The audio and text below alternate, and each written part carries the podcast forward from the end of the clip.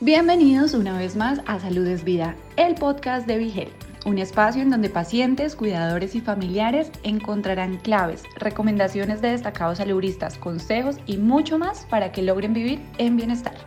Destacando la importancia del cuidado de la salud mental, unimos nuestras voces para abordar la prevención del suicidio. Anabel Nieves, terapeuta ocupacional especialista en salud mental, nos comparte detalles sobre este tema tan importante con el fin de generar conciencia y hacer la diferencia juntos. En este podcast de Salud es Vida te recordamos la importancia de no minimizar cualquier expresión de pensamiento suicida y de acompañar a quienes atraviesan por una situación difícil para que no se sientan solos. Reproduce este podcast y conoce sus recomendaciones. Saludos amigos de Be Health, Lili García con ustedes. Hoy tocamos un tema eh, neurálgico. Es eh, algo que ha afectado a muchísimas familias en Puerto Rico y es el suicidio de un ser querido. Sabemos que con los niveles de depresión y de ansiedad que hay allá afuera, no solamente en nuestro país, sino en el mundo entero, pues las incidencias de suicidio tienden a aumentar. Y hoy tenemos con nosotros a la terapeuta ocupacional, especialista en salud mental, Anabel Nieves, para poder conversar con ella acerca de lo que puede ser la prevención del suicidio y el perfil de la persona eh, con intenciones suicidas. Bienvenida, Anabel, gracias por estar con nosotros en Vigel. Gracias a ustedes, ¿cómo Yo creo que podríamos comenzar, si te parece, hablando de, de qué señales o cuál es el perfil, ¿verdad?, de una persona eh, que comete suicidio, porque a veces tenemos el, el, existe el mito de que, de que es obvio eh, cuando una persona está deprimida, pero no necesariamente. Definitivamente. Ese era uno de los puntos que quería eh, como que clarificar un poquito, porque eh, se tiene el pensamiento de que una persona depresiva obviamente o obligatoriamente pudiera eh, ser una persona con una ideación o un acto suicida. Y eso no necesariamente, ¿verdad? Pero ciertamente una persona que tiene el diagnóstico está en un riesgo mayor, pero no necesariamente pudiéramos estar hablando de una persona que ha pasado por un, por un evento traumático, esa también es una persona que hay posibilidades que desarrolle eh, ideas suicidas. Eh, tenemos una persona que ha tenido una pérdida, pérdida ampliamente hablando, pérdida de un ser querido, pérdida de vivienda, eh, pérdida económica, de salud. O sea que hay, hay, hay, otros, hay otros criterios que pudiéramos dialogar que, que, nos dicen que una persona está en riesgo para desarrollar este tipo de situación. Sí. Eh, ahora, hay unas señales. Eh, entiendo, entiendo que generalmente se dan más suicidios en nuestro país por mucho, entre varones que entre mujeres. Eh, sí, sin embargo, en Puerto Rico es la tercera, es la tercera causa de muerte violenta en Puerto Rico. En Puerto Rico. Y en, estado, en los estados de la nación, Puerto Rico es eh, en, la, tercera jurisdicción en eventos de salud mental, porque también pensamos que la persona depresiva es la única con esta situación y podemos también hablar de que hay personas con diagnósticos de bipolaridad, esquizofrenia, o sea, otras situaciones mentales que pudieran llevar a la, a la persona, ¿verdad?, a tomar esta decisión. A tomar esta decisión. Hay, señales, eh, el aislamiento, la persona con una tristeza profunda, la persona eh, poco comunicativa y no tiene que ver con su personalidad, es, al extremo eh, una persona que haya pasado por un trauma fuerte a nivel emocional o físico, porque una enfermedad... Hay que, hay que estarlo vigilando a esa persona entonces. Sí, esta persona va a dar unos indicios que nos van a dar a nosotros señales de que algo no está bien en las emociones de esta persona. ¿verdad? Entonces, eh, una, de las, una de las señales que mucha gente no lo ve es dejar de comer, dejar de cuidarse físicamente, eh, sus actividades del diario vivir descuidadas, aumenta la pobre ejecución en el trabajo, la eficacia en el empleo disminuye. O sea que hay otras señales adicionales, ¿verdad? Hay otras personas que también eh, regalan sus pertenencias. te las voy a regalar y uno dice, caramba, qué bueno, qué detalle más bonito, pero hay que estar pendiente en el entorno de esta persona. De por qué las está regalando, que no es que quiere tal vez simplificarse su vida, sino que es un producto de, de, una, un tipo de despedida. Es un tipo de despedida. Hay gente que escribe, hay gente que te escribe una nota, una carta, ¿verdad? Este, hay unas frases, unas frases que también tienes que tener precaución, este, es que yo quisiera dormir y no despertar, ¿ves? Que son como ah. frases que pudieran enmascarar una intención, pero a veces uno lo toma como, ay, es que está cansada o cansado y no necesariamente. Eh, mi familia no, estaría mejor sin mí. Es que yo molesto mucho. ¿Ves? Que son como unas frases que parecieran que son inofensivas, pero hay que tener precaución. Y eh, te mencionaba lo de la diferencia entre hombres y mujeres. Eh, y muchas veces se atribuye, no sé, como tu experiencia, ¿verdad? Como terapeuta ocupacional, a que nosotras tendemos a hablar más sobre lo que nos duele. Eh, y los varones, obviamente, por razones culturales, son mucho más callados. Y obviamente la, la dama en muchas ocasiones tiende a moverse a, a, buscar y a conectarse con los agentes de ayuda, más que el caballero.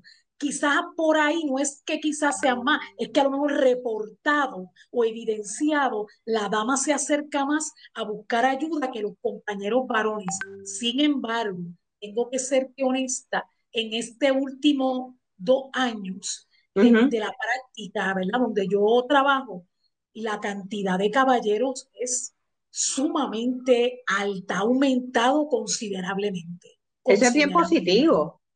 Sí. ¿Sí? Porque entonces el caballero se acerca más y se abre más al diálogo. Sí, sí. Y eh, los factores precipitantes no necesariamente son eh, los, los esperados. Tenemos mucho caso de personas con uso de sustancia, que el uso de la sustancia puede desarrollar ideas suicidas. Esto ha sido bien, bien interesante en estos últimos dos años. Eh, o sea, que, tal vez el, no poder romper con el vicio. Definitivamente. y que los servicios para esta población han disminuido, la persona se ve sumamente acorralada, entonces no tiene dónde ir y se ve presionada. En el caso de muchos caballeros, ¿verdad? De muchos caballeros. Eh, entonces, Anabel, eh, desde tu perspectiva con la terapia ocupacional, que has trabajado, ¿verdad?, con personas que están deprimidas, que tal vez han mostrado intentos suicidas. ¿Cómo se trabaja eso? Lo, tú tienes que trabajarlo eh, de diferentes maneras porque también hay diferentes niveles. No es lo mismo una persona cuando está hospitalizada, un hospital agudo, versus donde yo estoy ahora, que es una hospitalización parcial, versus parcial. lo que es comunidad a diferentes niveles se hace la intervención. Pero básicamente nosotros lo que estamos buscando es, primero, que la persona pueda realizar que esa idea o ese pensamiento no es la alternativa, no es la alternativa. Y que en, en el balance de sus ocupaciones, ahí hay una alternativa positiva para la recuperación. Eh, el, el, trabajo, eh, eh, su diario vivir, eh, el manejo del tiempo libre es vital, vital para estas personas. Porque cuando hay mucho ocio, entonces la mente se vuelve loquita, ¿verdad? Esa es, es una de las cosas, pero también cuando hay mucho trabajo. Sé que cuando hay un desbalance, y mi trabajo es ese, yo por eso soy terapista ocupacional, porque yo soy la persona del equipo terapéutico que establezco balance entre las ocupaciones. Entonces, si la persona no tiene ese justo medio, en algún lugar va a recaer. va a fallar, claro. Sí, se desespera, ansiedad, ataques de pánico, se complica el panorama, además de la situación suicida. Entonces, una persona que no tiene sentido en la vida, una persona que no tiene, que no se siente útil, próspera, productiva, caramba, a tu mente lo que va a llegar es el pensamiento de que para qué existir, pues me debo, me debo desaparecer, ¿verdad? Seguro. O sea que es, reconectarlos a través del equipo, ¿verdad? Eh, eh, multidisciplinario, reconectarnos con ese propósito, con esa razón de vida. Entonces, utilizamos la tarea manual, nosotras usamos mucho la parte de la psicoeducación, por ejemplo, solución de problemas, manejo de ansiedad, manejo de tiempo libre, por decirte temas variados, porque son dependiendo de la necesidad, ¿verdad? Seguro. Eh, conectamos con actividades al aire libre, con la meditación, diferentes estilos de intervención. Me imagino que eh, eh, en tu práctica, pues la diferencia de edades o es más o menos, es que siempre se habla de que las personas mayores, los adultos mayores se deprimen y muchas veces pues estos instintos suicidas están allí, pero hay muchos jóvenes también. Te diría que eso era algo que te iba a comentar, que mucha gente habla sobre las ideaciones y los intentos suicidas del adulto, pero te sorprendería, esto ha sido un boom que me preocupa, a todos los profesionales nos preocupa, porque los adolescentes, esto ha sido en un incremento, pero exorbitante. Se tiene una falsa percepción en el adolescente que esa alternativa es como un juego. Y, se, y, el aumento en esta población ha sido bien, bien preocupante por cualquier situación que ellos no puedan resolver, entienden que la, lo que pueden hacer es eh, quitarse su vida. Entonces, es, es, preocupante, es preocupante. Eh, y, lo atribuyes a que, a tal vez a los modelos de crianza, donde, donde estos adolescentes tal vez no tienen herramientas que tal vez las generaciones, ¿verdad? Las otras las generaciones mayores teníamos, o, o es todas las causales que ha habido en Puerto Rico y a nivel mundial, o sea, la pandemia, los huracanes es multifactorial, fíjese, es multifactorial, pero tengo que decir, eh, el adolescente que habla conmigo, porque yo atiendo esa población también, y niños, y niños, que, que también es, es fuerte hablar de esto, pero el niño está aumentado grandemente, grandemente y peligrosamente. Eh, soledad. La soledad en el adolescente es increíble, es la falta de presencia de figuras eh, de figuras importantes eh, de papá, de mamá, es este, la aceptación de pares, es demasiado el bullying en la escuela, eh, los niños contienen alguna necesidad especial como discapacidad, esto ha aumentado grandemente por, la, por el bullying en la escuela. O sea que como, como sociedad necesitamos transformarnos para poder prevenir el suicidio. Sí, sí. hay que hacer, hay que cambiar el estilo médico. El modelo médico es, ha sido bueno y resultó en unos momentos, pero en este momento hay que dar más énfasis al modelo preventivo y eso nos hace falta, no, lo estamos haciendo con, con mayor énfasis. Y, y, está, esto lo estamos necesitando en este momento grandemente. ¿Y modelo preventivo te refieres a qué específicamente? La educación en escuela es, este, eh, eh, nosotros, nosotros no, el colegio de terapia se está moviendo ahora.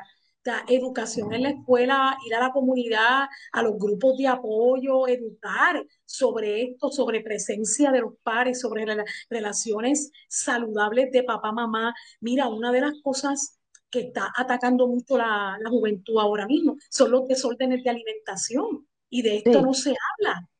No hay programas en ningún hospital psiquiátrico para prevenir esta situación. Y unidades que trabajen con adolescentes, mis, eh, Lili, eh, no, no, casi no hay. Son pocos los hospitales que están atendiendo y tienen servicio abierto para esta población. Para niños solamente hay un lugar en Puerto Rico, no hay nada más no hay nada más. Mental de niños. Un solo Así que de esto. Eso, eso es muy poco, definitivamente. O sea que eh, recomendación, Anabel, eh, como terapeuta ocupacional, eh, a las familias, a las comunidades, a, a, los círculos, ¿verdad? Cuando veamos personas que entendemos que puede estar en riesgo. Uno, que esto no es algo que se deba pasar desapercibido. Dos, que no le restemos importancia a las verbalizaciones de la gente, y de, los, de las acciones de las personas, que no debemos decir, ah, lo, lo está haciendo por llamar la atención. En ninguna población, ninguna población debemos tomarlo de esta forma, que hay que ir a la persona que me debe ayudar en cuanto a esto lo más pronto posible, que si es necesaria una hospitalización, pues mira, hay que tomar la decisión por el bien y, y, por el amor a la persona que está con nosotros. Y que las profesionales de la salud, los medios de comunicación también, debemos contribuir en términos de prevención. Hay que seguir educando, haciéndonos presentes en lugares públicos y hablar de esto, como este tipo de, de entrevista, ¿verdad? De entrevista, claro. Grandemente porque nos permite llegar a personas y decir, estamos aquí, tú sabes, estamos aquí, si nos necesitan, estamos aquí. Pues gracias, Anabel, a ti y al colegio, ¿verdad?, de terapeutas ocupacionales eh, por la labor que realizan, eh, en el caso tuyo directamente con tus pacientes y el colegio en educar eh, y mantener una educación continua. Muchísimas gracias. y gracias a ustedes, amigos de BeHealth, siempre por acompañarnos y será hasta la próxima. Si te gustó el contenido, no olvides seguirnos en tus redes sociales favoritas. Nos encuentras como Vigel PR. Todos los temas de interés para alcanzar tu bienestar hacen parte de Salud es Vida, el podcast de BeHealth.